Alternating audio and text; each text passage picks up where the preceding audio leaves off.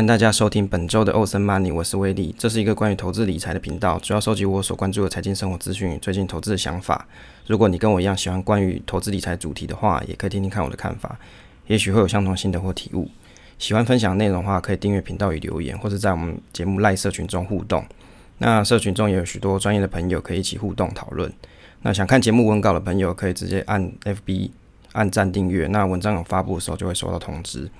那目前频道是一周更新一次，通常是礼拜五或是礼拜六上传。那我的学习就是我的分享。节目架构是第一段是闲聊投资话题，第二段是主题，中间会固定插播休息的时间。那分享一下喜欢的歌曲或是影集或是资讯推广。那有时候是出去玩的一些经验分享。那如果喜欢这个节目的话，可以帮忙在 Apple Park 上推个新，让这个节目可以让更多人发现。今天内容的话，先聊的部分是关于原石油正二的自救会，那以及存股报酬率。那主题的部分的话，是如何观察零零六九零兆丰蓝筹三十 ETF。那今天是国庆年假放假录个音哦，因为可能天气的变化可能有些沙哑，就大家多多包涵。那最近比较大的新闻是川普中标，就上个礼拜五的时候，我在投资理财群组里面发了一个投票。就是让群友们猜猜，诶，下个礼拜一的台股大盘涨跌，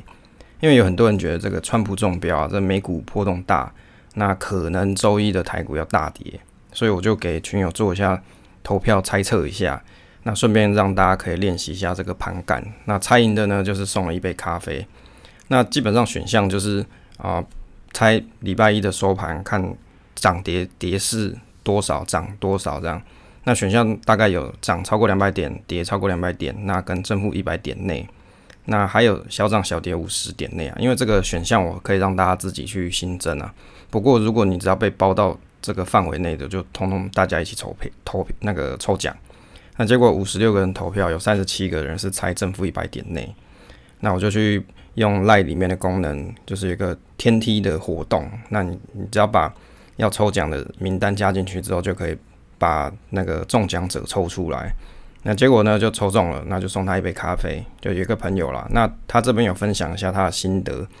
就是说，因为他看礼拜五的美股小道其实没有跌很多，那就会觉得说，其实这个涨跌不会很大。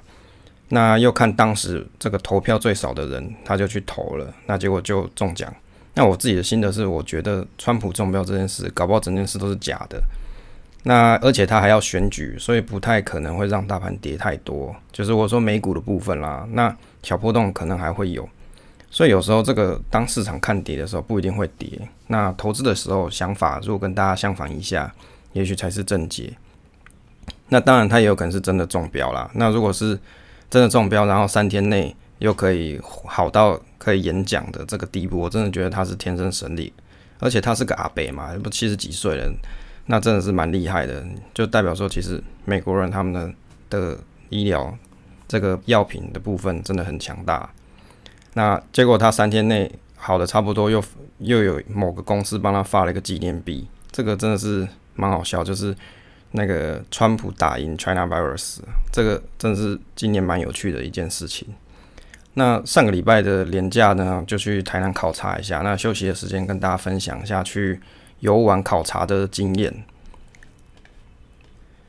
第一段闲聊的部分，这个关于原石油正二自救会啊，这个题目为什么我会突然关注呢？因为最近这个元大投信公告下市元大 SP 原油正二，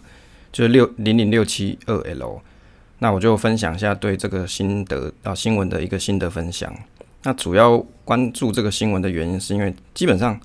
我本来是不会去买这种。商品期货 ETF 的哦，那原因很简单，只是因为我没有花很多时间去研究这种商品期货的赚钱可能性啊。但是不代表说别人不能透过这个赚钱。那另外有看到一些股市名人呢，比如说像 FB 的这个花花股票论坛的这个花花大叔，他也加入自救会，所以就来了解一下这个商品在面临阵亡前的一些历史故事。好，其实如果你知道。真的，你是要做资产配置的，应该是不会去选商品啊。因为如果大家有去听前几期的这个 podcast 节目，关于资产配置投资策略这本书的读书心得的话，其实有讲到商品这一件这个内容啊，它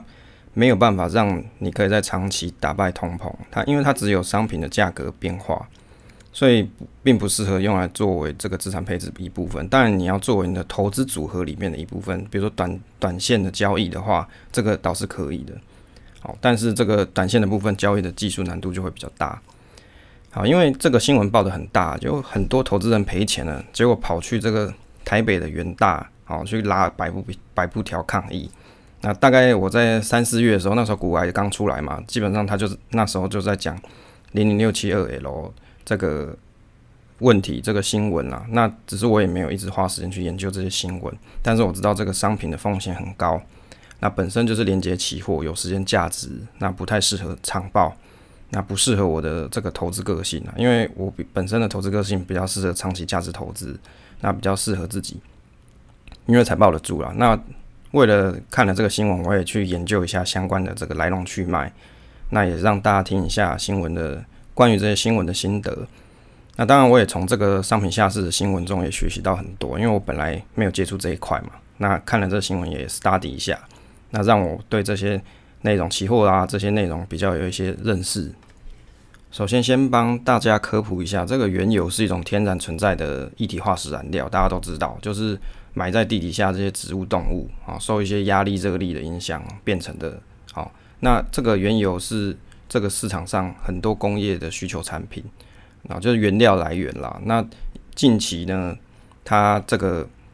原油定价主要是。根据这个美国的西德州新原油跟英国的布兰特原油，好，就是大概交易的现货大概会有这几种啦。那如果我们去观察一下这个元大基金的官网啊，它有去讨论这个石油期货的 ETF 说明，它这里也是有讲说元大这个 SP 石油啊，它的设计是透过啊西德州轻原油的期货契约，那去追踪了标普高盛原油 ER 指数。那我的心得是说，其实元大哈，他去选的这个现货跟这个最终的指数啊，它是有考量的。那他考量就是原油期货的交易商品，他选择新德州轻原油。那原因是因为它的交易量大，那流动性比较好，所以他才去选用。那至于他去选这个指数的部分啊，因为原油期货指数的选择，他选择了标普高盛原油 ER 指数。因为这个指数的设计啊，它可以降低正价正价差转仓的成本，那而且转换的月份其实它没有限定于近期，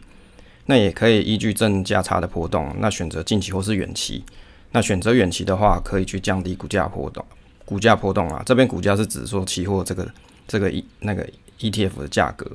那但是如果你选择远期的时候，你就会发现这个股价表现跟当下的联动性会比较差一些。这大概是他们在官网上面啊，跟大家投资人去公告的部分。那另外就是说，其实如果大家想要投资石油的话，去交易现货是很麻烦的事情，因为现货它必须要有运输跟仓管的问题，而且那如果你是买期货的话，它会遇到问题是它有转仓、正价差、时差还有汇差这些问题的考量。那原油的 ETF 它会跟现货有些落差，但是啊，它交易便利，那投资门槛比较低。那这个石油期货啊，它其中正逆价差的关系哦，怎么看呢？在通常石油因为中间会有需要仓储跟运输的成本，所以大多数的时候是其实石油期货它是呈现正价差，也就是说远期的期货价格大于近月的期货价格。那所以在这个元大的官网，它里面提到这个。投资元大 SP 石油的应注意事项，其实第一点它有提到，就是石油期货 ETF 的绩效啊，它是相对优劣，那不不一样，就不适合去跟这个石油现货去比较。而且它在布局的时候，这个期货不一定是近月份，也有可能是远月份。那这个他有提到说，他们所追踪这个标普高盛的这个原油 ER 指数啊，它其实因为啊，它里面有提到一个特性，就是说。即使在逆价差的市场环境底下，它也可以利利用这个转仓赚取收益。那因为长期绩绩效啊，可能还比这个现货还要好，好，所以市场上很多很多这个 ETF 的连接，也许会去选择这一这档 ER 指数。其实这个正价差出现的时候啊，就是表示这个期货投资人那看好后续的行情；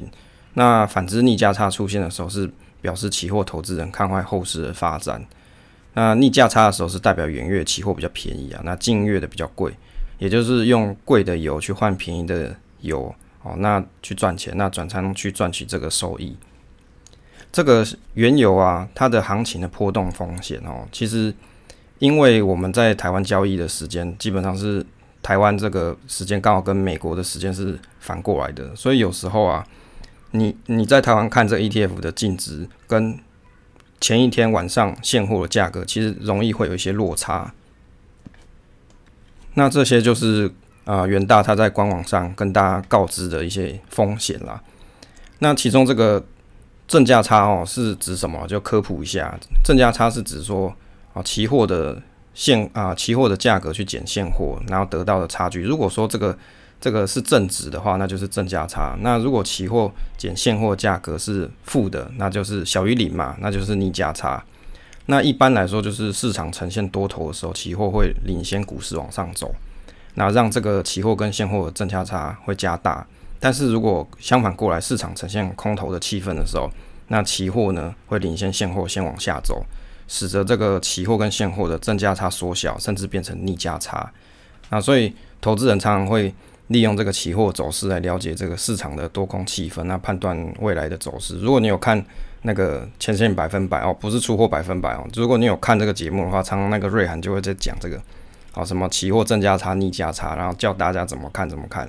这也是蛮有意思啊！当然我自己是不太懂期货的，所以我也只是透过这个新闻来了解一下期货的运作有原理。哦，那好回回到这个商品哦，这个零零六七二 L 这件这个商品的话，其实我的心得是说它有一些问题点，在投资之前应该要注意的，就是第一个它是有 ETF 溢折价问题吧。你你如果买 ETF，你不知道溢折价，你可能容易买贵，就是溢价好几倍的情况在买。那而且它其实，在官网有跟大家告知说，这个商品本身它容易跟现货价格是有个脱钩的情况，因为它可以去买远远期的月份，那而且它跟台湾的交易时间是不一样的，所以你很容易可能是买贵的情况底下，那你还在那那里大量建仓，那就是真的很傻了。好，那第二个就是期货它是有转仓成本，那蛮有可能会，如果你持有时间太长的话。你它可能转仓的部分，它是用近期便宜的油，也许换到远期的部分，那这样子你的成本就会增加，就是这个期货转仓成本就会扣掉它的净值啦，在它净值里面扣掉。那第三个就是持有时间，就是这个这种商品啊，它持有时间不能够太长哦，可能也许一周两周内你就要出掉。那市场盘整的时候，不是一个很适合的买入时间啊，因为它每天都在扣血嘛。好，那第四个就是它有汇率风险。那第五个就是说，如果你买了，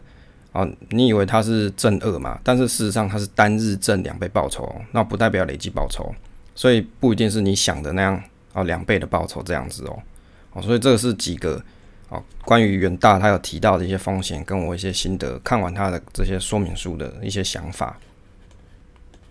那接下来就 go through 一下这个最近关于这个元大发行的这这个 ETF 零零六七二 L 下市的一些新闻，跟它上市，诶，就是从三月到现在一些历史记录。那十月五号的时候，这个元大投信啊，因为这个负油价哦，导致这个净值大跌嘛，那已经延了不能再延了，然后到十月五号这个时候就去申请下市了。那基金平均的净值大概是零点八三元，就已经符合申报的清算规定了。所以这个这则新闻啊，我是觉得说，其实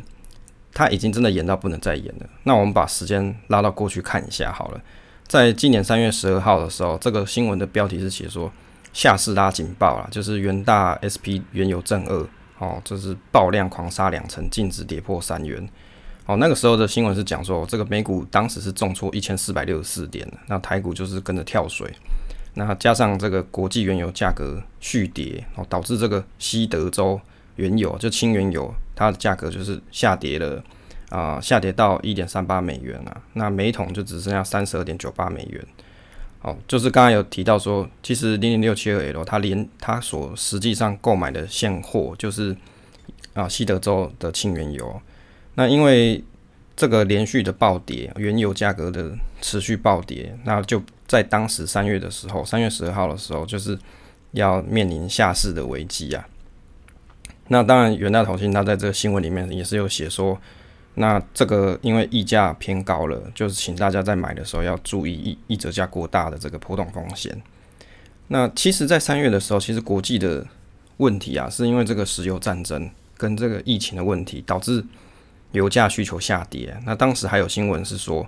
原油期货是负值，那持有期货人他其实不太去想兑换现货，因为你变成现货，你还要保管成本。所以当时的石油现货根本就是烫手山芋啦。那另外，他远大是有告知说，因为他们是有去做募资，要去持续维维维护这档基金，但是因为可以募资的这个额度有限啊，所以没有办法一直 keep，也许没有办法一直 keep 它的净值是在正的情况。那这个到三月十七号的时候啊，这个新新闻就出来说啊，这个元大的 SP 原油正二它净值只剩下二点四元啊。要进逼近这个下市门槛，那主要是因为 OPEC 它跟俄国的这个减产谈判破裂，也就是说，俄国人在在跟这个就是主要的原油生产国家在做一些谈判，那而且又加上这疫情的问题，导致这个原油的价格就又继续跌。哦，那当时啊，当时在这种背景底下，其实它应该是要下市的。那下市。原本应该是要下市，但是在三月十九号的时候，金管会就说，那开始放宽三十天免下市啊，这个到底是是福还是祸呢？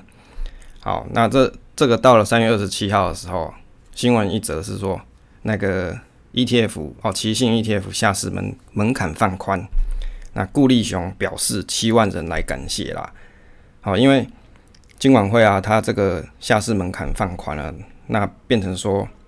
啊，有很多这个投资人，其实他有来信给这个金管会，是表示很很谢谢他们有做这件事情。那但是当时有一个争议，就是说有有大家去讨论说，诶，这个元大证券的进场点问题啊，好像赚了很多钱呢。就是在三月十九号、二十号这两天，似乎他们好像赚了，有人是说赚了一点多亿啦。那但是这个第二个就是说，啊。那元大他其实有自清，就是说其实他自营的部位是零啊。那他会去做交易的部分，那主要是要去做造势，就是要维护维护这个市场流动性。好，那所以在其实，在三月的时候，元大他有做一个初步的这个检视，啊，就是跟大家解释一下啦，检视一下自己的这个这个交易记录，然后跟大家做个说明啊。那其实，在这个时候啊，基本上就是很多人会讲说是。这个顾立雄就福利熊放福利嘛，就是像古外讲这个福利熊放福利。那如果照政府的角度来看啊，为了这七万名的投资人延期下市，好像也没有错啊。那避免这个市场恐慌杀很大，这样更靠背，好变成七万个人来金管会举白布条抗议哈。好，不是五十一个那个五十一个受害者，而是有七万个人啊。所以顾立雄表示怕点这批剧啊，所以我觉得也是情有可原啊，因为。在当时的那个环境底下，这么多人还套在上面，不能够，你马上就要清算了，那这些人要怎么办？一定会很靠背嘛，这想就知道了。但是照逻辑来说啦，你的游戏规则定好了，真的是不应该去改变哦。但是在当时的这个时空背景底下，因为有这个疫情为这个大疫嘛，哦，这疫情为前提底下，他金管会跟奇信工会他们做了一个这样子一个决定，也是情有可原呐。这个石油问题哦，基本上就是在这个啊，这个产油国家跟俄罗斯之间在燃烧。那也就是说，在三月的时候啊，这个原油的价格啊，它是折扣幅度是创二十年最大，那被市场是视为自杀式的石油运动。好，这沙特就是主要产油国，它就是就是表示说，如果有需要，它还可以继续再增产量，那短时间还可以再增加两百万桶一天的产量。所以这个石油的战争啊，序幕就被掀起来。那而且呢，其实轻原油期货它是衍生性商品，那加上了杠杆之后，哦，它这个刺激度刺激度就很大了。那结果说，哦，大家都讲说要要减产，那那那个时候，沙特这个国国家哦，沙特这个国家它又大幅度的调降石油出口关税，也就是说，它还是持续的想要继续竞争下去。那疫情呢，就导致这个原油的需求急动了。那也就是说，会有生产过剩的情况。好，我的心得就是说，这个在那个时空背景，这石油真是塞上加塞，就是国际大家在战争嘛，好，石油战争，然后结果又很靠背，又有疫情的问题，所以就是塞上加塞。好，那后来呢，到了四月十六号的时候呢，这个原石油 ETF，好，它又又有一个新的条款出来了，就是只说，奇信信托基金豁免清算，暂行到九月三十号啊，什么意思？就是说，好了，就不要下市，就到九月三十号再说。哦，就是本来应该是在三月的时候应该就要下市，但是因为奇信工会啊这些，也许有很多小股民啊又来去反映嘛，那所以金管会就同意奇信工会建议的暂时性的豁免规定，哦，就是你可以来申请，那如果来申请就到九月底，哦，也就是说四月续了一次命啊，又再延到九月，哦，好像三月已经续一次，然后四再来就又再续一次，哦，就延到九月。这样到底是有完没完？好，那到了九月的时候啦，哦，九月二十九了，哦，就前几前一阵子啊，那这个原石油正二的受害者就出现了，就是又跑去金管会抗议了。那自救会提出了五大诉求，就是有几点，就是第一点呢是原石油正二，它一天凭空蒸发了一百五十亿，建议这个金管会要调查。那再来就是说。国内的 ETF 专家就是讲元大啦，那为什么让投资人赔到身赔掉身家？好，第三个就是这个市场的公平性荡然无存啊，其实就是讲说是不是他们有提早知道一些内线交内线消消息啦，是不是在坑杀散户？好，第第四个就是说，那如果说今晚会都管不了这个远大，那很明显就是操作失误，然后导致这个散户求诉无门呐。啊，所以呢，到那个九月二十五号的时候，基本上那个时间已经是符合下市的规定。好，那但是呢，他们去澄清嘛，就希望说可以让这个商品可以继续续命，不要这么快下市，以保障广大投资人权益啦。哈，也就是说，其实撑到了九月，大家还是不愿意让让这个标的下市，总觉得还有机会翻盘。哦，这大概是这个意思啊。那元大其实他在三月刚才有提到。三月的时候，他其实他们有提出这个自清的公告，就是自我澄清呐哦，不要说我都骗大家，他所以他有去做这个这个动作，跟大家讲说，诶，当时的历史背景，好，当时的历史背景，也就是在三月十九号的时候，因为哦，就是刚才讲的三月十九号，因为那个时间点石油大跌嘛，那结果说哦要去申请下市了。那也就是说，申请下市这件事情导致市场啊，就是你持有这个零零六七二 L 的人，你可能就很会恐慌嘛，要卖。结果隔天那个国际原油又上涨了，哦，又上涨情况底下，那大家又追买，就变成是前一天才要大家都要卖，隔天大家又要买。所以就元大的立场来说，他的这个知情整篇的说明就是说，他为了要维通维护这个流通性啊，所以他不得不进场。而且在隔天再卖出，那也就是说，他进场是为了要直接去接大家的买卖盘嘛？好，就大家恐慌嘛，因为要下市，就大家卖嘛，所以他去接大家的卖盘。好，其实流通性的这个提供者其实不只有元大，还有好几家银行，就是大家都要去接。然后呢，隔天呢，因为大家要买，所以大家又那个就是维维护流通性的这些金融单位，他要再把手上的零零六七二卖出来，那给大家买。好，维通维护流通性，所以会让大家理解成说，诶，是不是其实远大自己在赚钱呐？就是赚了那个一点多亿的概念。那这个心得啊，哦，看了这个他的这个澄清的说明，我觉得说，哦，其实老实说啦，在元大的立场来说，他好像也没有做错啦。好，那不过呢，我也去看了一下，说这个自救会的陈情书，哈。他这个陈情书里面大概有写几点，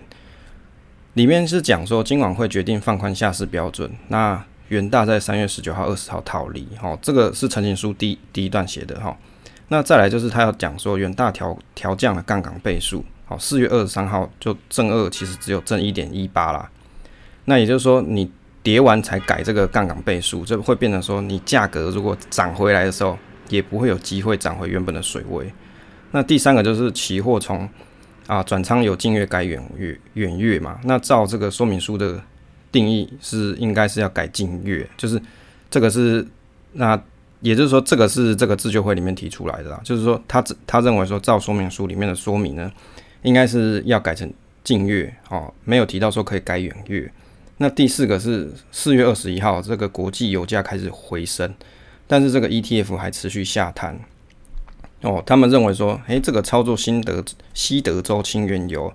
去追踪标普高盛 ER 指数是一种很不纯的追踪指数方式啊。意思是说用 A 去 tracking B 啦，他觉得这个追踪又不好，所以很往高了。好，那其实啊，所以我看完了自救会他们的这几点诉求啊，那也就是觉得说，诶，其实本来两元就要下市，结果拖了半年，还有四到五人在车四四到五万人还在车上。这个净值一块钱都不到，那现在要申请下市，所以我我会觉得说，大家如果你真的要投资这种期货 ETF 啊，你不如应该要多观察个一阵子，而且你真的要去了解，像我们刚才讲到这种这种商品期货的一些风险，好，你想好了，而且你知道你的投资策略在短短期内你就要做做出掉，而不是说我一直 keep 好像在存股，不是。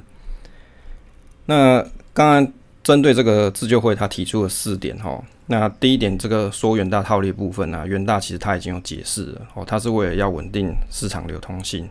那不是说他自营部要做获利做操作啦。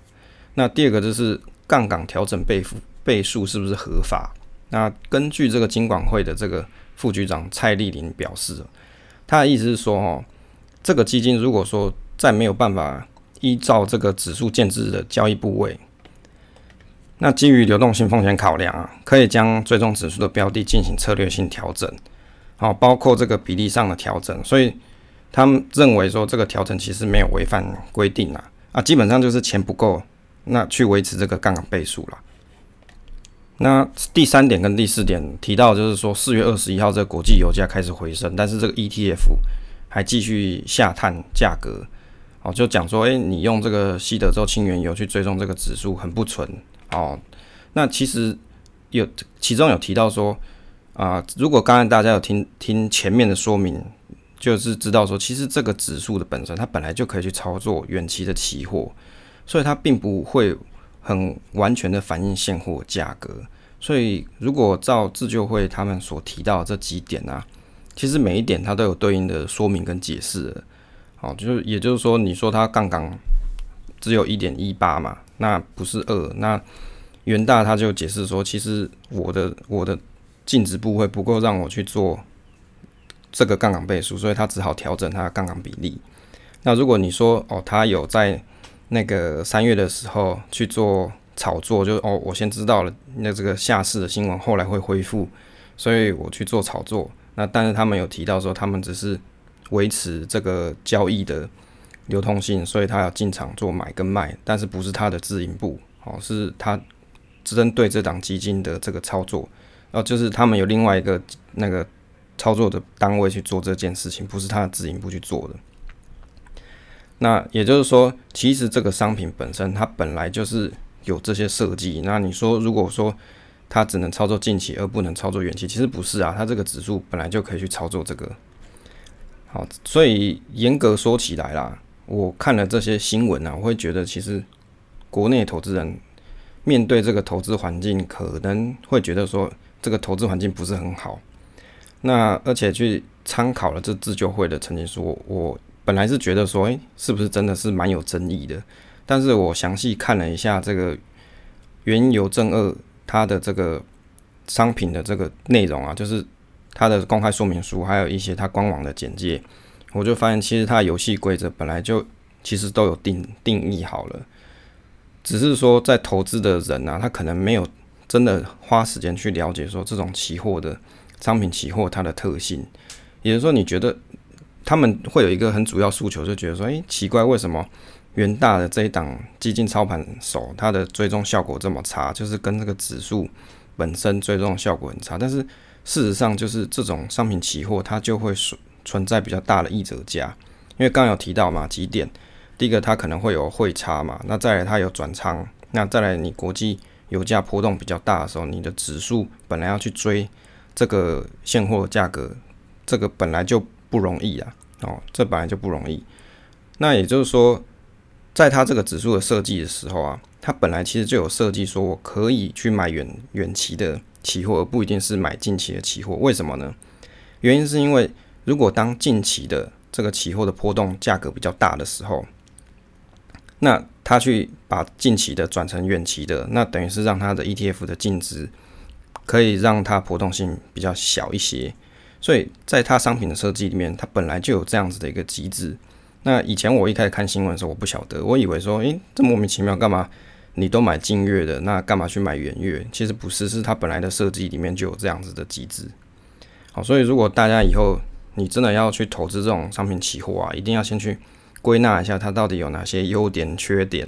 那以及操作方式。如果你真的可以的话，你又不想要。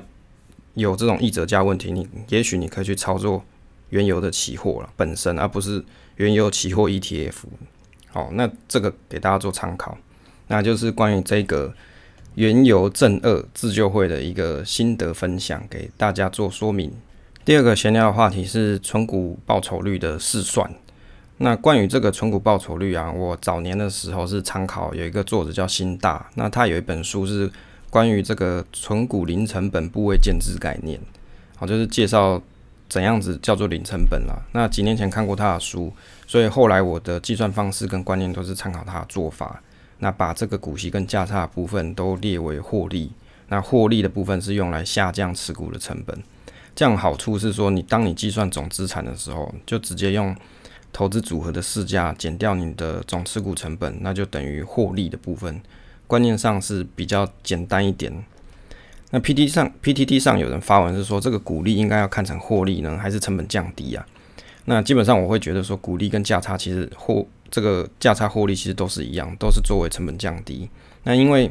购买一间公司的意思就是持股成为股东，那公司依据每年的获利分配出这个股利发放给股东，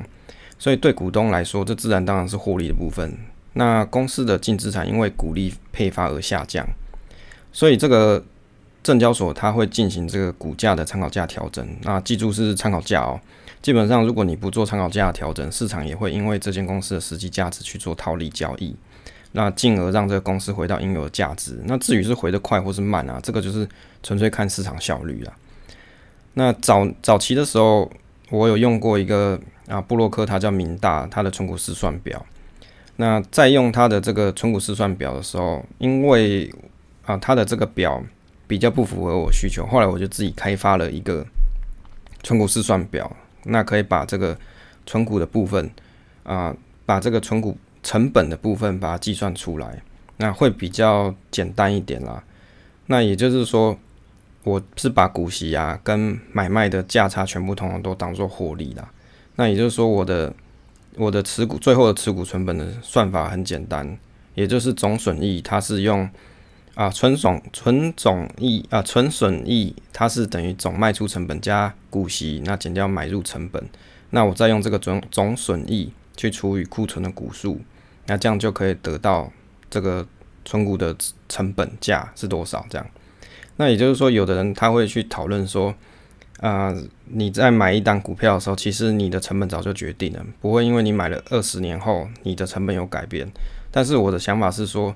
如果你在这二十年间你是有配股配息的，那事实上它是就是所谓的时间价值啦，也就是说你当时的原始成本扣掉这个时间价值，那剩下的这个股票的成本呢，就是所谓的存股成本。这是我的计算方式比较简单。好，这是关于存股成本来看啦。那如果你要去计算存股的报酬率的话，我觉得比较简单方式是去看年化报酬率，也就是看现金流的 XIRR。也就是说，比如说你一月买了一次台中银，你三月买了一张台中银，四月又买了一张台中银，结果中间台中银又配了一千块给你。那比如说现在到了十月的时候，要怎么算你的这个报酬率会比较简单？最简单的就是你开了一个 Excel，然后把这些现金流通通踢进去，然后去算出 XIR，这样你就会知道说在这段时间内，啊，包含这个股息啊，都通算进去，你你的存股的。报酬率是多少？这样是最简单的。当然，你也可以算累积报酬率。那如果你是要用累积报酬率来看的人的话，那你就使可以使用刚刚提到的存股成本去除以啊，你的存股成本有了嘛，跟你目前的市价你也有了，那你就可以去算这个累积成本。所以这个计算方式是比较简单的啦。当然，如果你觉得自己做这个 Excel 很麻烦的话，你也可以到我的部落格上面去使用这个存股试算表哦。这个存股试算表它也可以算基金哦，就是如果你有在使用积富通的话，积富通也是可以抓得到它报价的。好，这个关于这个存股报酬率的部分给大家做参考。欢迎大家来到休息时间。好，休息时间讲一下上个礼拜去台南游的一些经验。那上次到台南市的时候，大概是十一年前啦。那那个时候去是因为去当兵啊，就是那个永康有个炮校嘛，那在那里待了两个月。那这次去呢，主要是考察这个台湾文学馆。那我觉得台南市啊，基本上就是七十五年前的日本呐，哦，感觉很适合一下以后去 long stay 一下。那这次有跟着这个台南市政府的导游在市区逛了一圈，他有介绍台南有很多圆环、环圆环呐，哈，好，这圆环马路，这个在桃园市啊好像没有看过。那这些呢圆环它都是日本时代就规划有的建设。这个圆环啊，我开车的时候啊，我其实没有看得很懂，而且很靠背，就是有计程车会突然在我旁边通过，哦，还有差点吓死。好，这个。啊，所以圆环这个东西啊，有人讲说，如果你待得久，你就习惯了啦。那当然我是那个游客嘛，我当然是不习惯，因为它有很多个方向，好像后来我是说，它这个圆环其基本上它有很多的方向，你好像都可以弯。可是你当你弯的时候，你发现好像又跟别的车道人冲突，就是用不太习惯啦。那这个导游是有说，其实这个圆环啊，本来是有取消要讨，就是有有讨论要取消。但是因为历届的市长没人敢去修改，而且他都已经这么多年了，对吧？七十五年前就有了，那到底为什么要去修改？所以就没有人去改了。好，那反正在台南市好像有五个吧，五个这种圆环。那台南市区有很多古老建筑，像这个林百货，那走进去感觉好像回到这个昭和时代，建筑物看起来很有日本的风味啊，这味道啊。地面是洗石子，那外墙的墙面还有贴十三沟的瓷砖呐。那这个就是日本时代特有的建筑风格，很特别。那内部有卖了一些很有特色的产品啊，文创小店啦。那当然，这个价格呢也不是很便宜啦。当然，因为它风景区嘛，那风景呃就是照片又特别好拍。那屋顶还有留下当时的这个神社，跟国民党时代留下这个防空炮座，还算蛮有趣，就装机枪那种炮座。这个。我们也有去逛到这个美术馆一馆啦，那这个是日本时代的警察局，外墙也有贴这个十三勾。那原先的外墙它是红白色，但是国民政府来的就这个是国民政府来台的时候，统一所有的警察局都是这种红白色啦。但是啊，这个因为为了要还原日治时期的这日本时期的外貌，那当局就把这个外墙把它清洗干净，回到原本的黄白色。这个在台北的新文化纪念馆其实也是一样的设计，就如果你去台北的新文化纪念馆去看的话，其实这两个建筑物是很相近的。那它这个外墙贴的这个十三勾啊，其实你严格去看啊，这导游讲的啦，就如果你严格去看，你去数的话，其实它只有十二勾。好，那为什么它要叫？就它是讲十二勾勾勾的勾是那个沟槽的沟了。那为什么其实它是叫十三勾呢？是因为如果你把这个瓷砖就是竖起来看的时候，它的侧边好像十三个打勾的勾，好，所以它叫十三勾。那导览的时候还看了一些像关帝庙这些啊，就看得出来这些绘画的啊跟雕刻家艺术作品啊非常用心。那台南市的文化保障有很多。那这途中也吃了一些，比如说像台南肉圆啊，跟一些日式料理店，很不错。那下回有机会再去游玩一下。欢迎回到第二段主题的部分。啊，这今天的这个主题是讲如何观察零零六九零兆丰国际台湾蓝筹三十 ETF 基金。哦，它的名字好长啊。这个零零六九零这档 ETF 啊，是在二零一七年出的，就是由兆丰出的一档啊蓝筹股 ETF，就是学习国外有类似蓝筹股的这种概念，也就是市值比较大、比较优质的这些龙头公司，那把这三十档。哦，他选三十档啊，把这三十档公司集合起来成为一档 ETF。那关于这个蓝筹股的定义啊，基本上就是绩优股或是全职股，也也可以称作是产业龙头股公司啊，知名度大或者是公司营运体质强健的股票类型啊。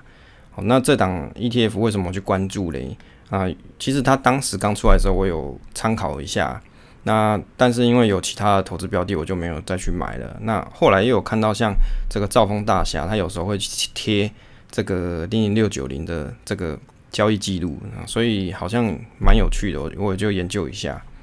那这一档 ETF 啊，它的选股策略啊，原则上是哦，它它其实它的选股策略不外乎就有像流通性检验啦，那再来它会有财务指标的这个检验方式。从这个选股策略上面来看啊，它股票池是上市公司，那经过这个流通性筛选。那第二个呢，就是基本财务指标是连续三年的净值大于零，就是代表说公司没亏损。第三个是税后的净利除以营收，连续三年排名前五十趴，就代表说这个公司的成长动能良好。第四个是连续三年股利发放啊，是排名前五十趴，就代表说营收稳定，可以发放不错的股息。啊，第五个是说个别的成分股不能够超过二十趴，啊，避免说 ETF 大部分的部位受到一个个股的影响。那第六个是它每年会进行一次筛选标的。那如果说这个排名在二十四名内的股票计算为成分股，那现有的股票如果是在三十六名以后，它就会把它删掉了。那我们看一下说这个内扣成本的部分啊，其实。这档 ETF 啊，讲实在，它内扣成本是，我是觉得有一些些高啦。那内扣成本近两年是大概是零点七帕左右。那如果你要跟零点五零去比，零点四帕、零点四三帕去比的话，是内扣费比较高一些。那关于这个成分股的部分呢，其实照它的月报上面表示啊，像台积电大概是占了二十四帕啦，那中华电是五 percent，那这个还有一些是，比如说塑胶类的啊，或是金融类的。其实我觉得它的分散比例还产业的分散还算还不错啦。就至少它的它不会完全着重在哦都是六十趴的电子股之类的哦，它是比较有分散的产业的效果在。那如果我们去看说它的走势啊，近三年的走势去比较一下，这个零零五零大概是四十一 percent 啊，零零六九零。与零零五六大概是累计报酬率是三十一帕左右啦，就是没有是没有零零五零这么好了。其实答案你可想而知，就是因为它台积电它是没有办法像零零五零到四十帕嘛，因为刚才有讲它是有加一个限制，该个股的成分不能超过二十帕，好避免说你 ETF 会受这个同一个个股影响太大。好，所以它的报酬当然没没有像零零五零这么高，也是可想而知啊。那如果我们看二零二零年的这一次的空头，就是在三月份的时候，这个空头跌幅啊，其实它空头跌幅跟零零五零差异不大，大概是比零零五零差一趴左右。那如果说观察二零二零年的这个多头的部分呢，啊，多头的部分比零零五零是稍微差一些的，零零六九零大概是四十五趴。零零五零大概是五十三趴，就是差了大概三趴左右。当然，这答答案也是很简单啦，因为你反弹的时候，零哎不能讲反弹，应该是多头的时候，台积电的占比比较高嘛。那零零五零的占比比较高，自然它的报酬会比较高一些。那参考一下这个股利跟平均值利率哦，这个近三年的平均值利率大概是四趴左右啦。去年二零一九年是发了一点一二元，前年是零点六六元，哦，在更前一年是零点八一元了。那反正这个直利率平均大概在四趴左右。如果我们去观察这个成交量的部分呢，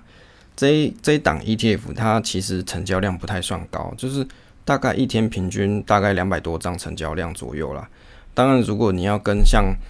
比如说像零零五六啊一万多张，跟零零五零一天六六千多快七千张比去来比的话，这两百多张真的是算蛮少的。那看一下这个这档 ETF 的一些优缺点，它的缺点就是说，成交量比起零零五零啊、零零五六这些主流的 ETF 来说啊，它成交量比较低。那再来就是它有一个现金买回赎回的机制，就是在它公开说明书的第三十三页，然后它里它里有提到说现金买回赎回的机制。那为什么要这个机制呢？哦，刚才我们不是听到说，诶，这个它的内扣成本有高达零点七趴左右吗？其实就是因为这个原因，就是。这个现金买回赎回机制，它是解决成交量低的问题，就是代表一些法人或是大户，他可以直接用现金在初级市场买这个 ETF 或是卖这个 ETF。但是呢，基金公司它拿到这个现金之后，它要自行在市场中去购买成分股，那可能会有多的这种交易成本要吸收啊。那也就是说，全体的这个投资人要买单嘛，因为它扣在净值里面了。那如果说当法人或是大户他要赎回的时候，基金公司可能变成说要去变卖成分股哦，或是啊，跟着应该是要去变卖这个 ETF，然后去换回现金，提供赎回的资金。那当然，这个交易成本呢，也是大家要来承担啦。那再来就是，我觉得它现在还有一个缺点，就是它现金比例还有到四点三七趴，哦，将近就四趴四趴五趴左右，是有一些多啦，就是你的资金运用效率会比较差一点。那这档 ETF 它有什么优点呢？哦，第一个就是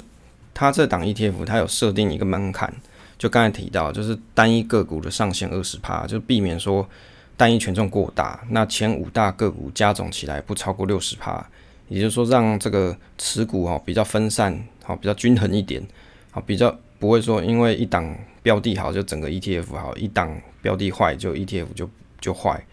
那第二个就是观察这个产业哦，就是它半导体、金融啊、塑胶、通信、电子这几类是前五大产业，那比较不会像零零五六是六十趴是电子股啦，或者是像零零五零四十趴电台积电比较重一点哦，这所以这是它的设计的一个优点。那我觉得适合什么人买哈？第一个是说，你如果喜欢这种蓝筹策略的投资人，那那就可以买，就是你觉得像这种。很直观，我就投资这种比较大型啊、绩优的这些公司，那你就可以买。当然也会有人说，那我我干嘛不去买零零五零就好？其实也是就是龙头股啊这些。好，所以第二个适合的人是什么？就是对于 ETF 产业啊，希望就是你对于这个 ETF 选的产业，希望平均分散一点的，不想要四十趴都是台积电占比的这种人，你就觉得可以买。好，那。关于这个零零六九零啊，我有看绿角的一篇文章，他其实有提到是说，他觉得零零六九零啊，其实它是一个主动选股的 ETF 啦。但是其实严格说起来啦，我去看啊，应该要讲说，我不晓得它的主动选股是指什么，是指说啊，它有做这种筛选的策略，就叫做主动选股，还是怎么样？如果就我对 ETF 认知来说，我会觉得它其实是被动指数。哦，那当然有人会说，诶，你被动不不应该是那种市值型加权吧？其实你要这样讲也没错啦。但是如果照这个严格的定义来说，零零六九零它是有设计一套公式去算，说我要筛选的这个方呃筛选的这个那个交易的方法，哦筛选标的的方法，那筛选完了，它就照市值去排列，就是你。股价大的排在啊，就是你市值大的排在前面嘛，就是照市值去做排名，所以它是 tracking 的这个指数，那去做做投资啊，不是说哦这种方式就是叫做主动选股，它不是主动选股，它就是这一套策略公式写好了，你就是 follow 这个公式下去做。那我所认为的主动选股，应该是像是比如说像啊。龙头基金啊，那种基金公司，它投信发行的基金公司发行的那种基金，是真的是有操操盘手他自己去选出来的那种叫主动选股。那像这种 ETF，它是公式写好了，规则写好了，套的这个公式，套着这个规则下去选出的这种公司，那这种 Smart Beta 的这种 ETF 这种方式，我认为它还是属于被动的，只是说。它是被动 tracking 这种特别设计过的策略，那就跟大家分享一下。那关于这个零零六九零的部分，那当然啊，补充一下，就是选择这零零六九零，就会觉得说，诶，这个成本好像比较高一点的，是没错啦。所以它可能不是最适合新手开始要买的一个标的。如果你觉得你喜欢这种大型的绩优股，那你又不怕台积电占比比较重的人，那你可以去买零零五零。那你不喜欢台积电占比比较重，你反而才来考虑这一种的，好，这种零六九零，好，补充到这边，结尾的部分跟大家分享一下最近观察 Pocket 市场心得。那最近看投资人有写到说，本来预计是做到 EP 三十要收摊了，那看到听友抖内感觉很感动，那看来有听众的回馈是这个节目成长的主要动力啊。但我觉得其实对他来说，这个抖内金额应该不是重点，重点是有人。在乎的那种感受吧。那参考这个啊 p a r k e s t e r 啊，一个杰西大大，那他的频道是是叫做这里胡说了。那这个解析大大很厉害，每个月都会出一次台湾的这个 podcast 这种市场调查。那他写到说啊，九月的部分啊，平均一个节目大概三个多月就收摊了。那新的节目数量也变少，那节目的这个就是制作的人变少的意思，就是说其实这个市场可能从本来比较热会变成比较冷了一点。那当然，我自己是觉得，其实节目的人气可能不是绝对重点啊，重点是你要可以做得久。那最近录制节节目的时候，我也会觉得说，有时候要整理比较多一点资料，会比较倦怠一点啊。那当然，因为要上班嘛，不是全职，所以啊，可能有些资料准备上会比较不是那么周到了。但是啊，在准备之后，还是会觉得有一些收获，就是研究了这些东西，还是对自己有一些帮助。那当然有一些 podcast 的一些战友的鼓励跟一些听众鼓励，所以就是觉得还可以继续录。那如果你喜欢这个节目的话，就帮忙在 podcast 上，就是 Apple Podcast 上推个新，或者是推广这个节目频道喽。那也希望收听的大家能够都有一些收获。那今天的节目就到这边，好，那我们期待下次再见。